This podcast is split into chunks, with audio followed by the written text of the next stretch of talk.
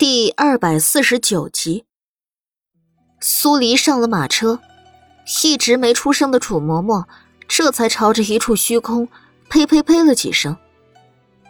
楚嬷嬷这是？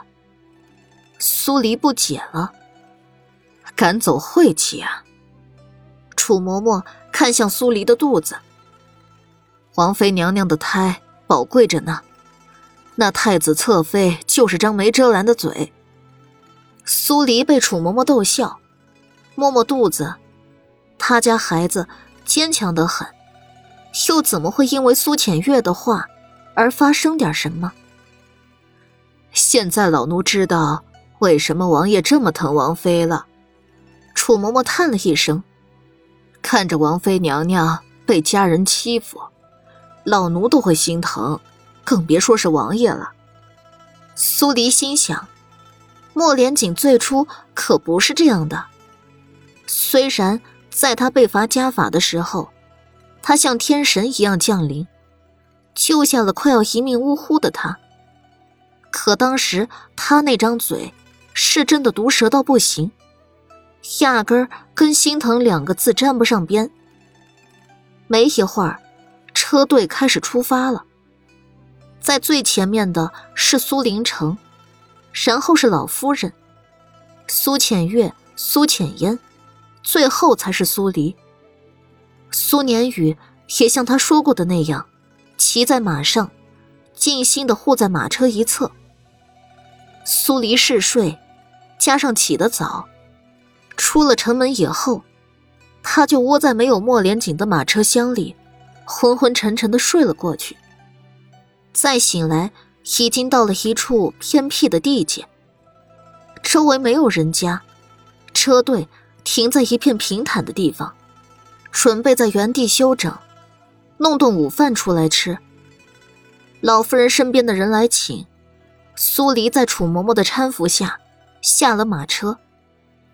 那边有下人在架锅做饭，忙得有条不紊，而苏浅月。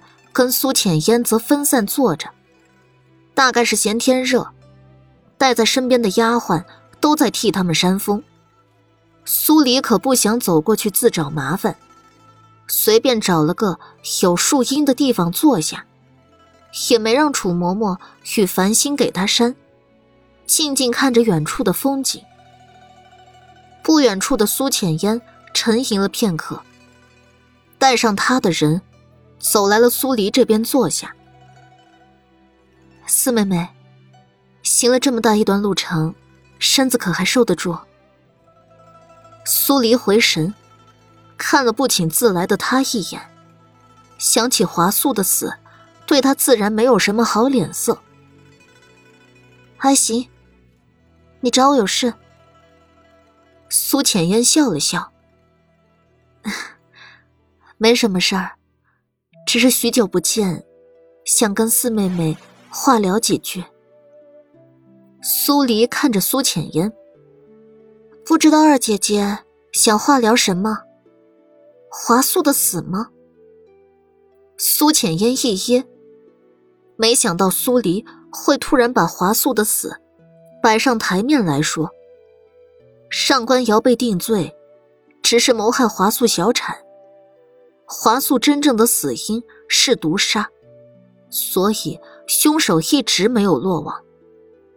他很快就恢复脸色。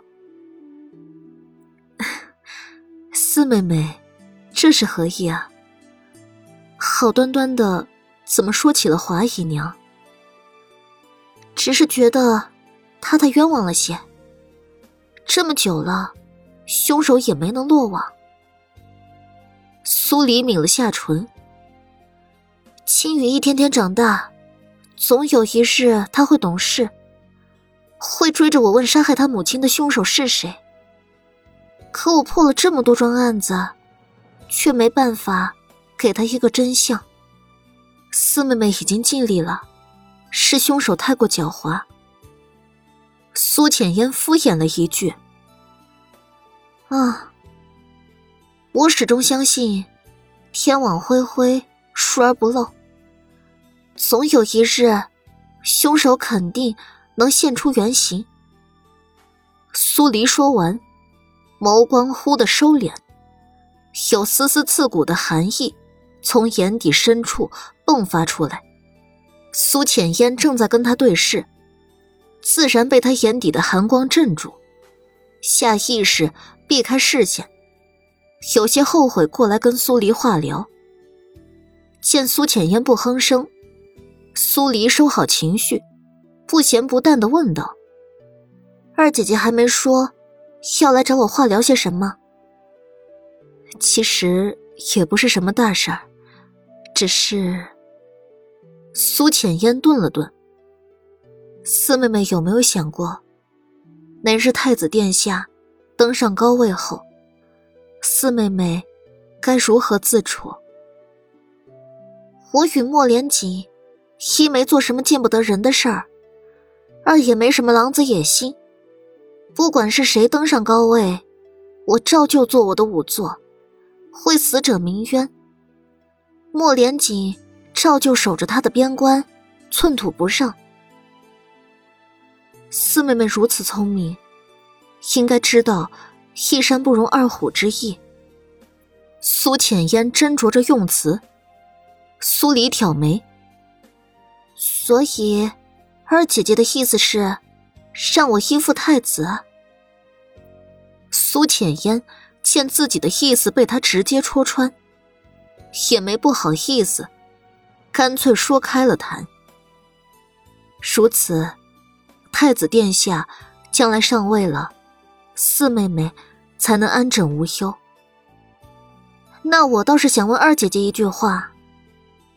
苏黎没正面答他的话，反而话题一转：“四妹妹尽管问。”你跟太子殿下极力追逐的那个位置，当真有那么诱人？哪怕赌上将军府所有人的命，也在所不惜。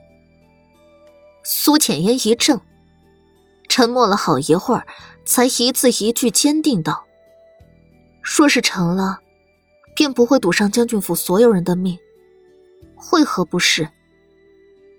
这话。算是间接认了他的野心，以及太子的决心。苏黎答应过苏年宇，会劝劝他们，这劝也劝了，看苏浅烟这意思，是再无回头的可能了。浅笑一声：“ 那你是你的，我过我的，道不同不相为谋。”苏浅烟拉拢苏黎的举动。疯了，当即没有再坐下去，起身走开了。他虽然知道这一趟去弘福寺是专为苏黎所准备的，但以防万一，他还是打算先拉拢苏黎。万一苏黎这次还是能逃过，事后相见也还有丝情谊在。如今直接崩了，那等着苏黎的计划。就只许成功，不许失败。留着苏黎，会是一个大祸患。他绝对不许将来夺位的时候有变端出现。很快，下人们就把午饭做了出来。围拢在一起吃饭的时候，楚嬷嬷仔细的试了毒，才把吃的送到苏黎面前。苏黎笑他谨慎。但也没阻止他，就当是给将军府的人一个警醒，提醒他们最好还是别动手，否则一顿饭吃下来，除了苏浅月时不时会说几句难听的话，其他的倒是没什么。有苏林城跟老夫人护着，苏浅月的嘴是越发没有遮拦。捡着什么说什么，完全不顾及那句话会带来什么样的后果。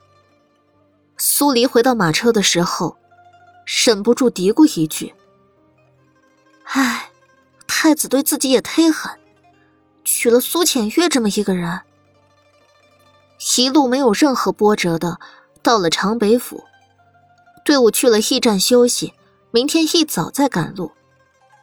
苏黎跟楚嬷嬷繁星住的房间在靠里面。长北府的府尹知道自己的地界来了大人物，连忙过来见礼。他闹出的阵仗很大。很快，长北府的百姓都知道了苏黎一行人在驿站落脚的事儿。苏黎闲不住，吃了晚饭后，天色还没黑，他说服楚嬷嬷三人一起离开驿站，去街上溜达。在他之前，苏浅月跟苏浅烟也出去了。他们常年在深闺，很少有机会出来走动，所以比苏黎还要闲不住。苏黎带着两人去路边摊。吃了几样小吃时，摸着撑得圆滚的肚子，顺着人流往前走。就在长街快要到头的时候，苏浅月尖利的声音突然传了过来：“来人！既然分不清是谁要偷我的东西，那就将这两个人都给我往死里打！”饶命啊！我真的没有偷拿你的东西，饶命啊！我也没有，东西只是我捡的呀。紧接着，两个哀求的男声传了过来。还没等苏黎决定要不要过去看看，那边已经传来了殴打声，以及两个男人混合在一起的痛苦嚎叫声。苏黎皱眉，径直朝声音传过来的方向走去。苏浅月所在的地方。已经围了一圈看戏的百姓，但都不敢靠近。两个男人躺在地上，被苏浅月带出来的人拳打脚踢，脸上全是血。苏浅月高高在上的昂着下颚，脸上怒气不减，那样子像是不把人打死，他今天就不会罢休了一样。苏黎拨开人群走进去，住手！正在殴打两个男人的下人，下意识停了手，看着苏黎，又看看苏浅月。苏浅月鼻子一哼：“你们是我的人，听我的话还是听他的？给我打！叫他们做贼，打死也活该！”下人们闻言，只得继续。苏黎朝繁星示意了一个眼神，繁星立刻飞身上前，几个飞脚就把下人们踹翻至地。苏黎这才抬脚往两个男人所在的位置走去。怎么回事？两个男人不顾一切的爬起身，跪在地上给苏黎磕起了响头。请王妃娘娘救命！我们没有偷东西啊，没有偷。苏浅月大步走过来，把手里的一块玉饰拿出来。那我的玉饰怎么会到了你们的手中？其中一个男人连忙分辨道：“玉饰是阿青给我的。”那被唤作阿青的男人也迅速解释道：“我在地上捡到了玉饰，所以给罗才看，哪知玉饰才到了罗才手上，这位太子妃娘娘。”就说我们偷东西，要将我们打死，冤枉啊！两人痛哭流涕的向苏黎说明着情况。苏浅月脸色一黑，他已经打了人，现在收手就是自认冤枉了他人，他哪里会肯？当即抬手指向两个男人：“我的玉饰好端端的挂在腰上，怎么会掉在地上？”定是你们见财起意，如今被我发现了，便开口喊冤，简直是刁民！冤枉啊！两个男人见解释不管用，只能眼巴巴的看向苏黎。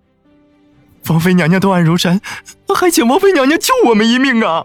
苏黎蹙了下眉，扫了眼苏浅月的腰侧，她的玉饰是挂在腰侧的。